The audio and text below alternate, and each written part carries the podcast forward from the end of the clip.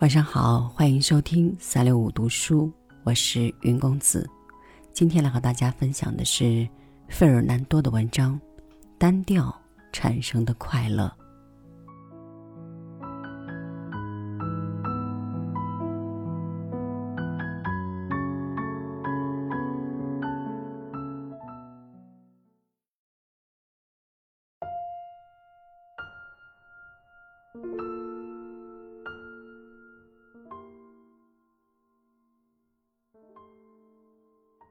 大多数的人以其愚笨生活在他们的生活之中，而这一回，愚笨中的智慧更使我惊讶。显而易见，普通生活的单调是极其可怕的。我在这个普通的餐馆吃中饭，看见柜台后面的厨师，还有右边的老侍者，正在像对待这里所有的客人一样为我服务。我相信他这样做已经有三十年了。这些人过着一种怎样的生活？即便过上四十年，那个厨师还是差不多在厨房里度过他的每一天。有一点点休息，相对来说少了点睡眠。有时候去他的村子打一转，回来时拖沓了一点，但无需愧疚。他慢慢的积攒着自己慢慢赚来的钱，不打算花掉的钱。他将要落病，并且不得不放弃他的厨房，进入他的继省买下的墓地。他在里斯本活了四十年，但他从没有去过 R 区，没有去过戏院，只去过一次 C 区。那里的马戏小丑嵌入他生活的深处。历久弥新。他结婚了，为什么结婚和怎样结的婚，我一无所知。他有四个儿子和一个女儿。当他冲着我的餐桌把身子斜靠在柜台上，他的微笑传达出一种伟大的、庄重的、充实的快乐。他并没有装模作样，没有任何理由这样做。他之所以显得快乐，是因为他确实快乐。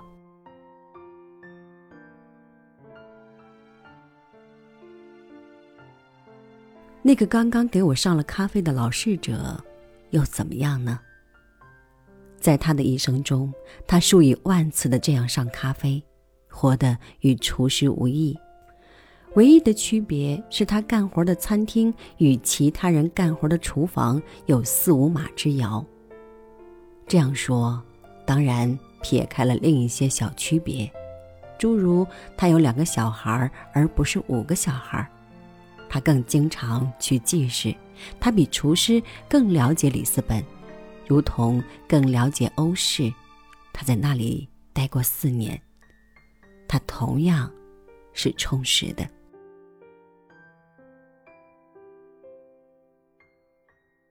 我带着真正的惊骇，再一次观看那些生泪的全景，几乎为他们感到恐惧、悲伤以及惊乱。我发现那些没有感到恐惧、悲伤以及惊乱的人，正好是生活在他们生活中，并且最有权利这样做的人。文学想象的核心错误，就是这样的观念。别人都像我们，并且必定像我们一样感受。人类的幸运在于，每一个人都是他们自己，只有天才才被赋予成为别人的能力。一切事物最终来说都是相对的。街口一个小小的事故，把餐馆厨师吸引到门外。此时的他比我寻思一个最具原创性的念头，比我阅读一本最好的书，或者心悦于一些无用的梦，有更多的娱乐。而且，如果生活本质上是单调的，那么真理就是他比我更容易，也更好的逃出了单调。真理不属于任何人，因此他并不比我更多的拥有真理，但他。拥有快乐。聪明人把他们的生活变得单调，以便使最小的事故都富有伟大的意义。任何历险的猎手在打了三只狮子以后，都会丧失猎狮的兴致。而在我单调的厨师那里，他目击的所有街头斗殴都能令他赏心悦目，从中获益。对于从来没有离开过里斯本的人来说，驾驶电车去一趟 B 区就像无终无止的远游。如果有一天让他探访 S 市，他也许会觉得去了火星。在另一方面，遍游了全球的旅行者走出方圆五千英里以外，就再也不能发现什么新的东西。他总是看见新的东西，那里有新奇，那里就有见多不怪的厌倦，而后者总是毁灭了前者。真正的聪明人，能够从他自己的躺椅里欣赏整个世界的壮景，无需同任何人说话，无需了解任何阅读的方法，他仅仅需要知道如何运用自己的五种感官，还有一颗灵魂里纯真的悲哀。一个人为了摆脱他的单调。必须使存在单调化，一个人必须使每一天都如此平常不觉，那么在最微小的事故中才有欢愉可供探测。在日复一日的工作当中，充满着乏味、重复、不得要领的事情，幻想使我神不守舍。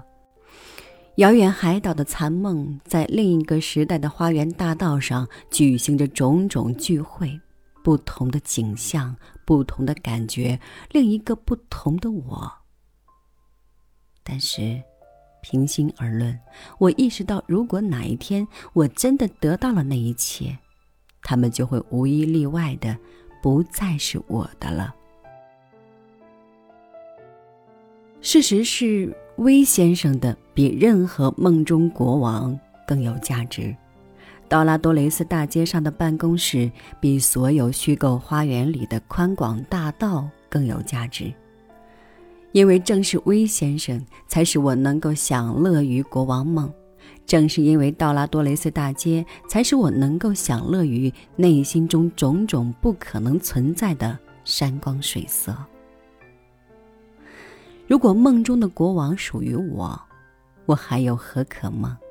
如果我拥有那些绝无可能的山光水色，那么还有什么东西可为幻影？我一直被这种单调忽悠。相同日子的乏味雷同，我不可区分的今天和昨天，使我得以开心的享乐于迷人时间的飞逝，还有眼前世间任意的流变，还有大街下面什么地方源源送来的笑浪，夜间办公室关闭时巨大的自由感，我余生岁月的无穷无尽。因为我是无，我才能够想象我自己是一切。如果我是某个人，我就不能够进入想象中的这个人。一个会计助理可以把他自己想象成罗马国王，但英国国王不能，因为英国国王已经失去了把自己梦想成另一个国王的能力。他的现实限制了。他的感觉。